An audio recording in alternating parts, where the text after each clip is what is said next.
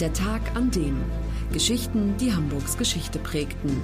Ein Podcast der Hamburger Morgenpost. Gelesen vom Autor Olaf Funder. Der 18. Februar 1969. Der Tag, an dem Oskar vom Pferdemarkt starb. Erfunden hat er sie wohl nicht, aber dass Floskeln wie Wucht in Tüten und frech wie Oscar in Hamburg populär wurden, das lag an ihm, dem letzten echten Hamburger Original. Mit bürgerlichem Namen hieß er Fritz Krüger, aber das weiß kaum einer. Alle kannten ihn nur unter seinem Künstlernamen Oscar vom Pferdemarkt. Er war der selbsternannte König der Straßenhändler und für sein loses Mundwerk berühmt. Vor seinem Stand gab's eigentlich immer lange Schlangen. Nicht etwa, weil seine Waren so gefragt waren, nein. Die meisten Passanten blieben stehen, weil sie seine frechen, oft komischen, immer zündenden Sprüche hören wollten. Der Mann, dessen Markenzeichen die viel zu große Schlägermütze, das karierte Tuch und die hochgekrempelten Ärmel waren, enttäuschte seine Fans nie. Zitronenjette, Aal, Weber und Hummel, der Wasserträger, das sind berühmte und unvergessliche Hamburger Originale. Oskar vom Pferdemarkt, der am 11. April 1902 als Sohn sächsischer Einwanderer in einer kleinen Etagenwohnung auf St. Pauli geboren wurde, war auch eins. Gelernt hat er Maschinenschlosser, aber dann zog es ihn auf die Bretter, die die Welt bedeuten. Sogar zusammen mit dem Ohnsorg-Theaterstar Karl Foscherau, Vater des späteren Bürgermeisters, stand er auf der Bühne. Allerdings war es mit Fritz Krügers Talent nicht ganz so weit her, und so beschloss er, Straßenhändler zu werden, wo er seine mäßige schauspielerische Begabung gewinnbringend einsetzen konnte. Sogar dat Baby in Kinderwagen wett, Bi Oscar war's nicht betrogen, so war es in großen Lettern über seinem Laden zu lesen.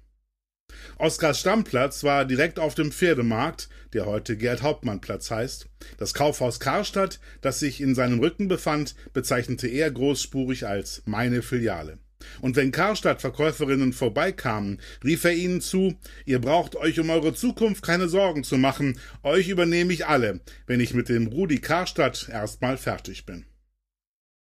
Gegenstände des alltäglichen Bedarfs bot Oskar vom Pferdemarkt zum Kauf an. Rasierklingen, na Mutti, willst du mal probieren?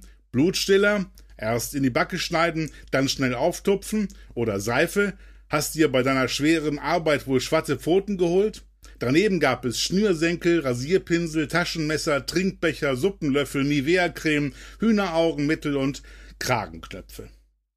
Ging einer weiter mit der Ausrede, er habe kein Geld, dem rief Oskar nach, wer kein Geld hat, langt dem Nebenmann in die Tasche, vielleicht hat der noch was. 1940 wurde Fritz Krüger zum Kriegsdienst eingezogen. Nach seiner Heimkehr 1945 eröffnete er im Stadtpark, wo sich damals ein riesiges Nissenhüttenlager mit Flüchtlingen und Ausgebombten befand, eine Kantine. Als er bei einem Streit als Schlichter eingreifen wollte, bekam er einen heftigen Schlag ab, der seinen Kehlkopf zertrümmerte. Dreizehn Operationen musste er über sich ergehen lassen, aber seine Stimme erhielt er nicht mehr zurück. Trotzdem versuchte es Oskar vom Pferdemarkt erneut als Straßenhändler, nur dass seine Witze angesichts seiner Fistelstimme kaum noch einer mitbekam. Oskar vom Pferdemarkt, das letzte Hamburger Original, wurde 67 Jahre alt. Am 18. Februar 1969 starb er und wurde neun Tage später in Ohlsdorf in Anwesenheit seiner Familie und vieler, vieler Kunden und Freunde zur letzten Ruhe gebettet.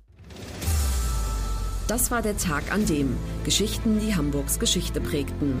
Eine neue Folge lesen Sie jeden Sonnabend in Ihrer Mopo und hören wöchentlich einen neuen Podcast. Noch mehr Historisches aus Hamburg, wie zum Beispiel das Buch zu dieser Serie oder die Magazine Unser Hamburg, finden Sie auch online in unserem Mopo-Shop unter www.mopo-shop.de.